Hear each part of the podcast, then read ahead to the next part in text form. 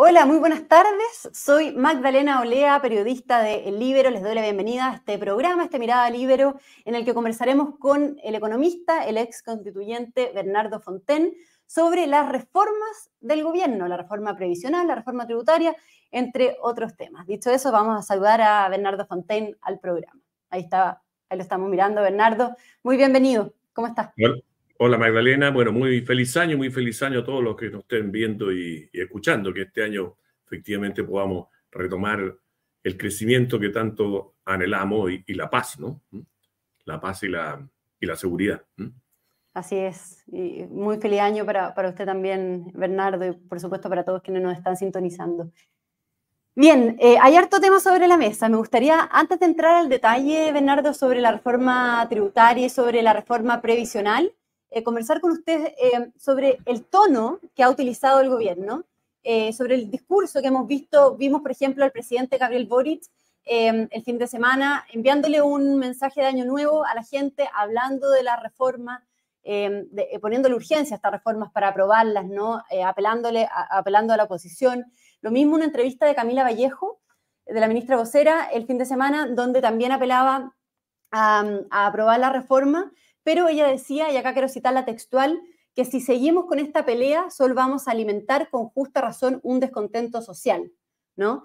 Entonces, em, eso es lo que me ha llamado la atención, eh, eh, el tono que ha utilizado el gobierno, como apelando a aprobar a, un clima como de consensos, ¿no? Bueno, después también del, eh, del, triunfo del en contra. Entonces, su mirada en términos macro sobre el gobierno y las reformas que está proponiendo.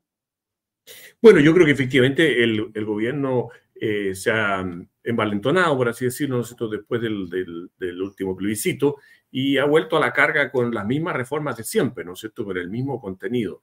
Y, el problema central eh, es que estas reformas están técnicamente mal diseñadas, no son lo que corresponde. Hablemos primero del tema tributario, de lo que ahora se llama el pacto fiscal, que ha sido como un, un cambio de nombre para lo mismo, ¿no es cierto?, para insistir en, subir los impuestos. Bueno, esto es una economía que crece cero, que tuvo una caída en el primer semestre y parte del año, que apenas se espera que este año vuelva a, crecer del orden del 1, 1,5 por ahí por ciento.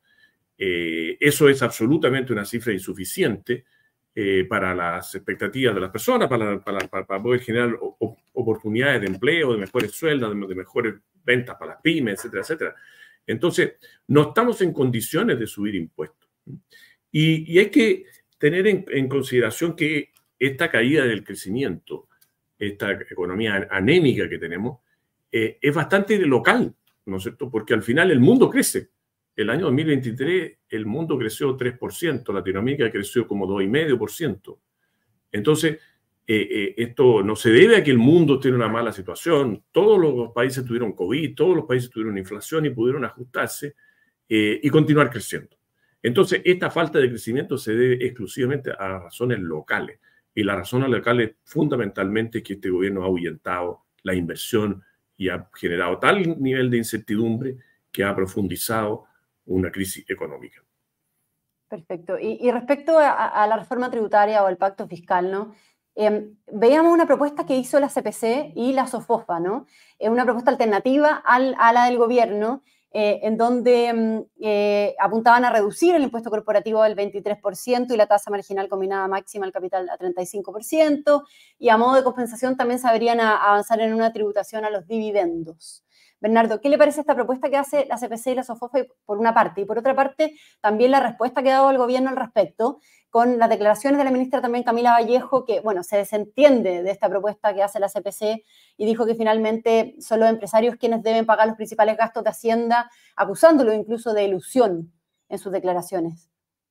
Bueno, yo creo que es muy, muy triste, ¿no es cierto?, que la ministra insista en perseguir eh, y ahuyentar a los empresarios, ¿verdad? Los empresarios pagan impuestos, de hecho, en, eh, si vemos puramente el impuesto a las empresas, en Chile es el país de la OCDE que más porcentaje, o de los países que más, que más porcentaje del PIB pagan en impuestos corporativos, en impuestos justamente que pagan las empresas. Eh, de manera que este, tenemos una tasa mucho más alta y una base mucho más amplia, o sea, más utilidades están sujetas a impuestos que el resto de los, de los, de los países. Por supuesto que en todos los países evasión y por supuesto hay que, hay que perseguirlo. Pero fíjate que eso es bien eh, inconsistente el, gobierno. El gobierno entregó un, un informe eh, que dice que eh, este, habría una, una, menor recaudación del impuesto a las empresas del orden del 50%, o sea, se, se pagaría la mitad del impuesto a las empresas que debería pagarse. si fuera eso cierto, lo que hay que hacer no es ningún pacto fiscal, no hay que subir ningún impuesto. Esto es una tremenda oportunidad para que Impuesto Interno haga la pega. Lo que hay que hacer es un pacto para que Impuesto Interno persiga a los, evasores, se formalice la economía, se terminen las ventas eh, del comercio clandestino, ¿no es cierto?, el comercio callejero, eh, y todos paguen los impuestos que deben. Yo creo que ese informe está mal hecho porque es totalmente inconsistente con todos los demás estudios que ha hecho Impuesto Interno históricamente. Pero igual existe, ¿no es cierto?, un comercio ilegal igual existe una falta de, pagar más, más, impuestos. Entonces, si eso es así, lo que el gobierno debe hacer es concentrarse en perseguir la evasión. Y tiene todas las herramientas legales para hacerlo, ¿verdad? Eh, y entonces la, pregunta es por qué no lo hace. O sea, ¿por qué el director de impuestos internos no ha renunciado? Porque si realmente es, fuera cierto que este, en Chile se paga eh, la mitad del impuesto en las empresas que debería pagarse, eh, obviamente quiere decir que impuesto interno no está haciendo la pega. Mm. Entonces yo creo que centrarse en, atacar injustificadamente, como la ministra, a los empresarios que cumplen sus obligaciones y en seguir tratando de exprimir más el limón hasta que no de jugo, lo que hay que hacer, ¿no es cierto?, es concentrarse en, en, hacer crecer el país, que hemos visto que el propio informe que pidió el, el Ministerio de Hacienda a la Comisión Marfan da cuenta de que suben 500, 800 millones de, dólares eh, cada punto de crecimiento la, la, recaudación, y por otra parte, eh, también concentrarse en el comercio ilegal. Y, Bernardo, ¿y ahí por qué el gobierno entonces, a su juicio, insiste ¿no? en este pacto fiscal o en esta reforma tributaria? Em, y también, bueno, en el tema previsional del que ya vamos a entrar en detalle, pero ¿qué está pasando de fondo, digamos, lo que, en, en línea también con lo que le preguntaba respecto al tono que está utilizando el gobierno Em, trae el plebiscito. ¿Qué, está, qué, hay de fondo en todo esto, no? Bueno, de fondo hay que este gobierno no entiende las fuerzas que hacen crecer la economía. Primero, este es un gobierno que no se preocupó del crecimiento, esto no fue nunca parte del programa de, gobierno. El ministro Marcel nunca ha tenido un plan para reactivar la economía. Y cuando la economía se les cayó y entonces les cayó la recaudación y el desempleo lleva 13, mes, 13 meses subiendo, hay casi 900 mil desempleados, más 350 mil personas que tenían pega antes del, antes del estallido del, COVID, tenían pega antes del COVID y que ahora no, no, tienen pega ni siquiera la están buscando. O sea, más de un millón de personas que están ahí, eh, eh, en definitiva, sin trabajar, debiendo hacerlo. Bueno, resulta que ahora el gobierno empezó a hablar de crecimiento, pero no tiene claridad respecto de cuáles son las mecánicas para crecer. Y la mecánica para crecer, lo primero que todo es generar inversión. Fíjate que la proyección del Banco Central es que el próximo año la inversión va a ser cero. Eso, es, eso impide poder crecer a una velocidad eh, eh, eh, razonable hacia, el futuro. Entonces, hay que dejar de perseguir a los empresarios y todo lo contrario, animarlo a que Chile sea un gran lugar para invertir.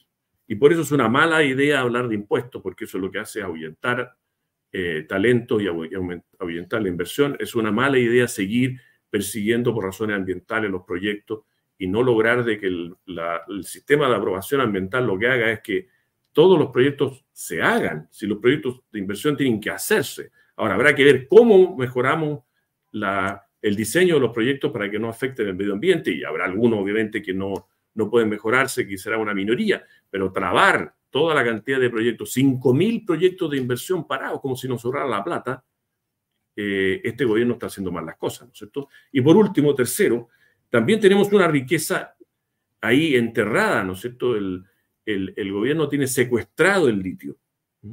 Y en vez de permitir que los privados lo desarrollen rápido, ¿no es cierto? Porque tienen la plata para hacerlo, tienen la tecnología y paguen un ojo a la cara al Estado, paguen royalties, arriendo, impuestos altos para que esa plata llegue a los, chilenos.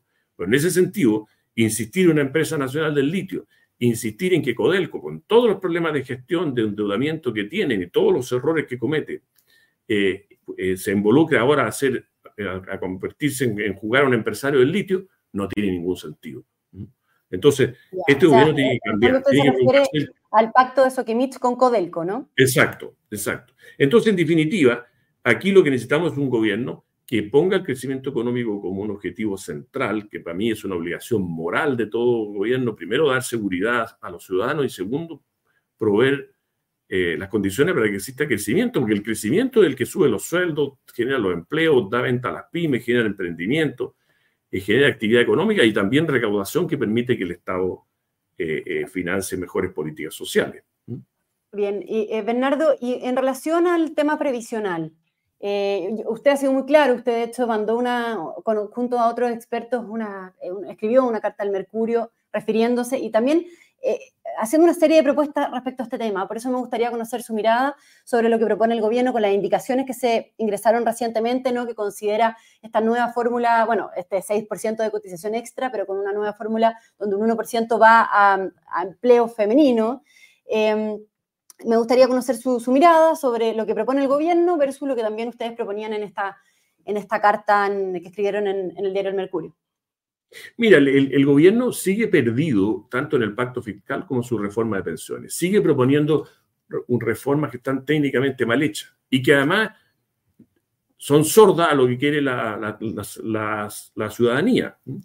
En, el caso de, pensiones, este, el gobierno insiste en destinar la mayor parte de la cotización adicional al Estado.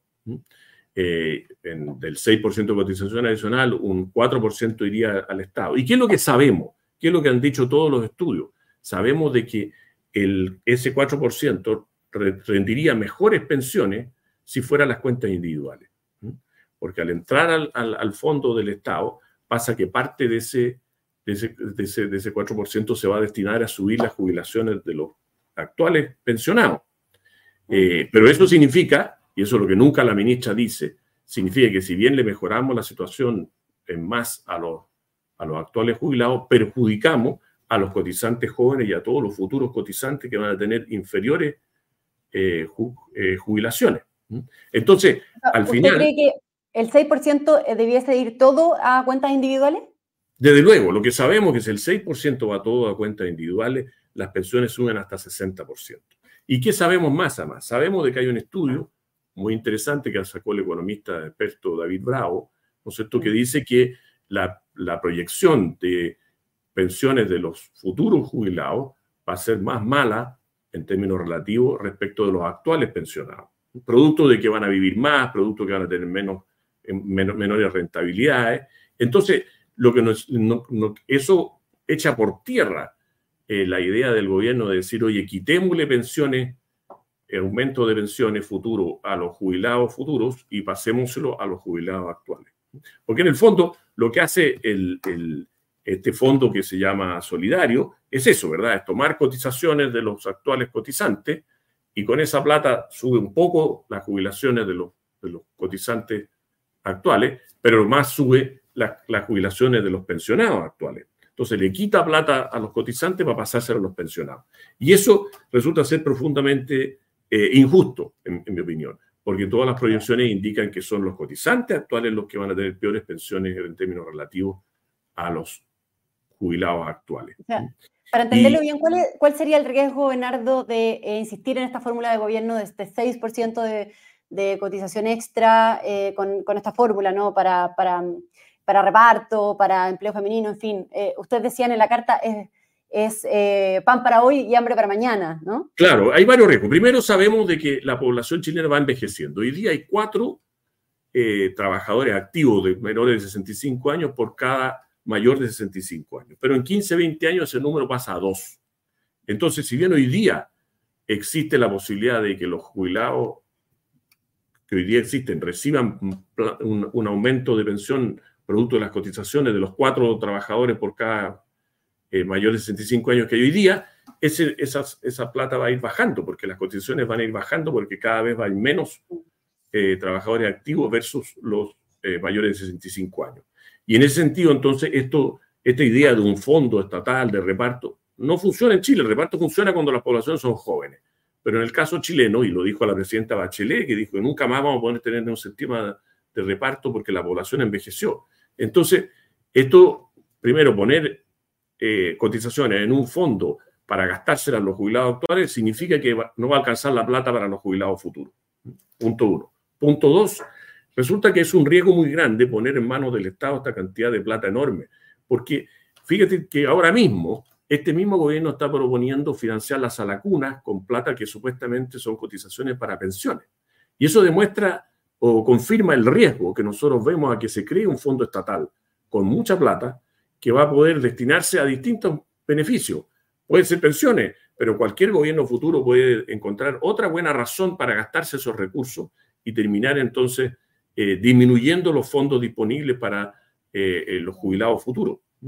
entonces resulta que poner esa plata en manos del Estado significa ponerla en manos de los políticos. Los políticos sabemos que buscan votos, entonces van a buscar entregar con esa plata beneficios a, gente que pueda votar por ellos en ese momento, perjudicando y disminuyendo la plata disponible de ese fondo para cuando las personas que cotizan puedan jubilen.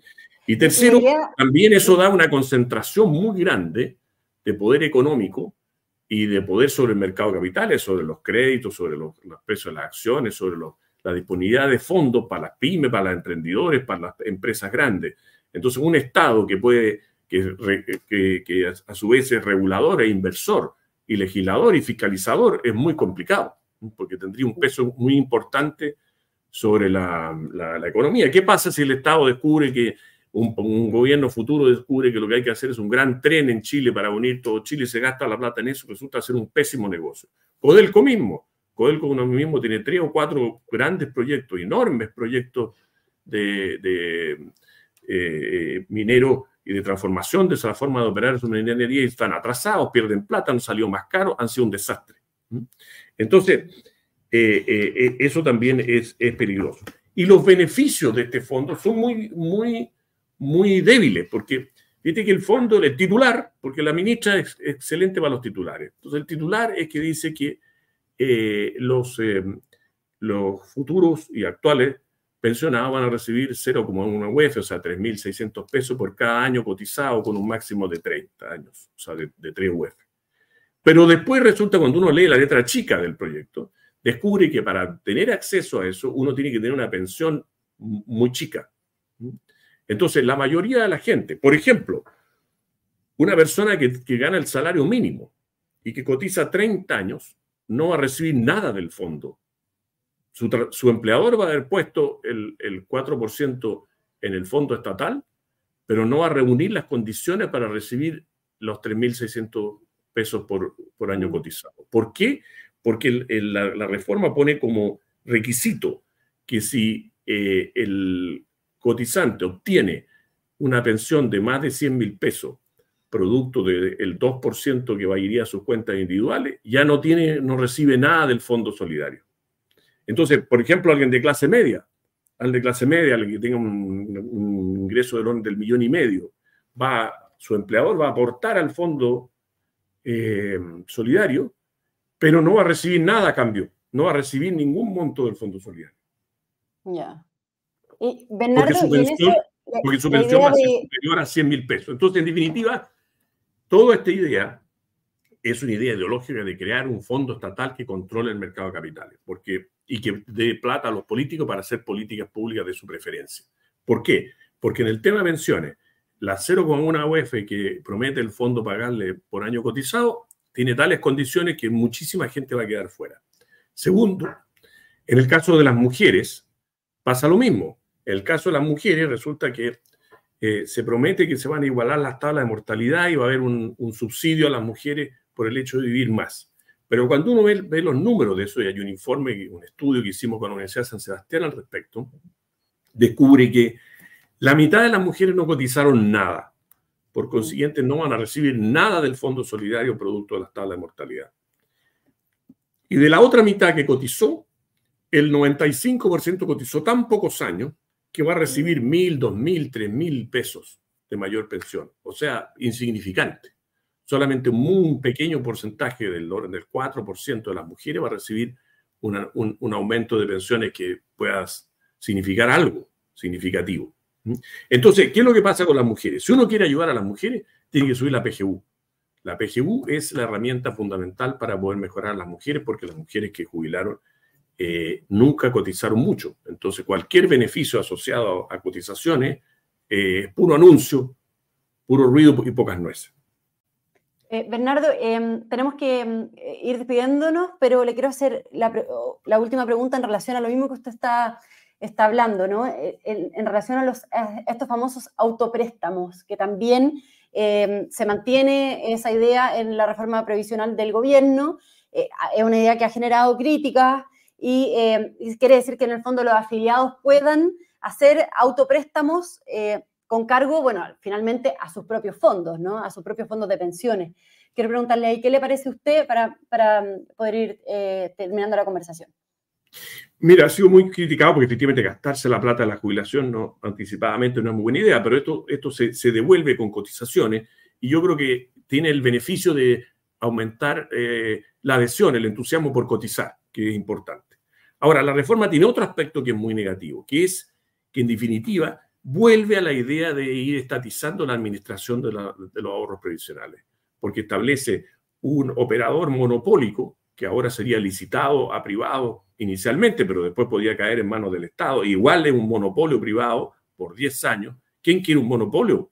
¿Quién dice que los monopolios son buenos ahora, no es cierto? Para, en el cual tendríamos todos, todos los afiliados cotizantes tendrían que atenderse con este monopolio, que obviamente no va a dar buen servicio y que y no, nos va a proteger de, los abusos.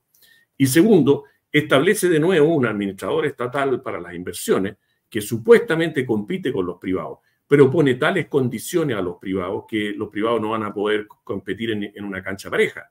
Los privados no van a poder tener vendedores, el, administrador estatal va a ser subsidiado por el Estado. Si tiene pérdidas, el Estado está obligado por ley a, financiarlo. Por tanto, ese administrador eh, eh, estatal puede eh, cobrar comisiones inferiores a las comisiones que, cubren sus costos, digamos, porque total el papá Estado lo, va a financiar y puede ir sacando del mercado a todos los privados. Entonces, al final, nuevamente, esa reorganización de la industria que no tiene beneficios en pensiones, no mejora las pensiones, eh, no, no, no, está bien, bien, bien diseñada. Y, y, y, para resumir, yo creo que lo fundamental es que necesitamos una reforma que esté basada en datos. Y el gobierno nunca ha entregado cifras que avalen que esta reforma sube las pensiones más que el destinar el 6% de cotización a las cuentas individuales y subir la PGU. Y lo que hay que hacer es eso. Si esto es muy fácil y si quieren una reforma de pensiones rápida, el gobierno la tiene en la mano hace mucho rato. Se sube la PGU, el 6% va a cotización individual y se cambia el sistema de comisiones de la AFP y se abre la competencia para que haya muchos administradores privados y uno público que compita en igualdad de condiciones. De esa forma bajarían... ¿Eso es, una posibilidad? ¿Qué espera en ese sentido del gobierno, del ministro Marcel? Bueno, porque resulta que tanto el ministro como la, ministra Jara están enamorados de estatizar el sistema, ¿no es cierto? Y están obsesionados con eliminar la AFP en vez de subir las pensiones. Porque si fuera por subir las pensiones, lo que ellos deberían haber hecho el día uno es haber dividido el proyecto y haber dicho subamos la PGU al tiro. Y después discutimos el resto. Y eso se habría aprobado. O sea, es un tema ideológico al final hay un tema ideológico aquí. Este es un, botín para los, sectores de izquierda eh, que quieren tener esta plata para poder, privilegiar a, los votantes que ellos estimen necesario y B, financiar al Estado y tener un control del mercado de capitales. Esa es la, realidad y eso es lo que no resulta eh, aceptable. Y eso es lo que los chilenos no quieren. Si el 60% de los chilenos quiere que toda su cotización vaya a la cuenta individual, solamente el 9% está con el 4.2 que propone la fórmula del, gobierno. Y el ochenta y tantos por ciento quiere elegir administrador. Entonces, no nos demos más vuelta, saquemos esta reforma rápida. La ciudadanía está de acuerdo, los técnicos están de acuerdo con la ciudadanía, cosa bastante única, y todos los números dicen que hay que mejorar las pensiones de la clase media y de las mujeres, y eso se hace con PGU y con 6% de la cuenta individual. Perfecto, muy bien. Bernardo Fonten, le agradecemos por haber conversado con nosotros en este espacio, ¿no? por su mirada sobre estos temas tan relevantes, las reformas de, que está proponiendo el gobierno, ¿no? Así que muchas gracias, Bernardo, que tenga un gran 2024. Bueno, muchas gracias a ti y, es importante que el gobierno se deje dar vuelta y haga unas reformas que escuchen a la ciudadanía y a los técnicos y, y salgamos de estas reformas mal diseñadas. Muchas gracias. Gracias también a todos quienes nos sintonizaron en este Mirada Libero. Que tengan una muy buena tarde. El Libero, la realidad como no la habías visto. Haz que estos contenidos lleguen más lejos haciéndote miembro de la red Libero.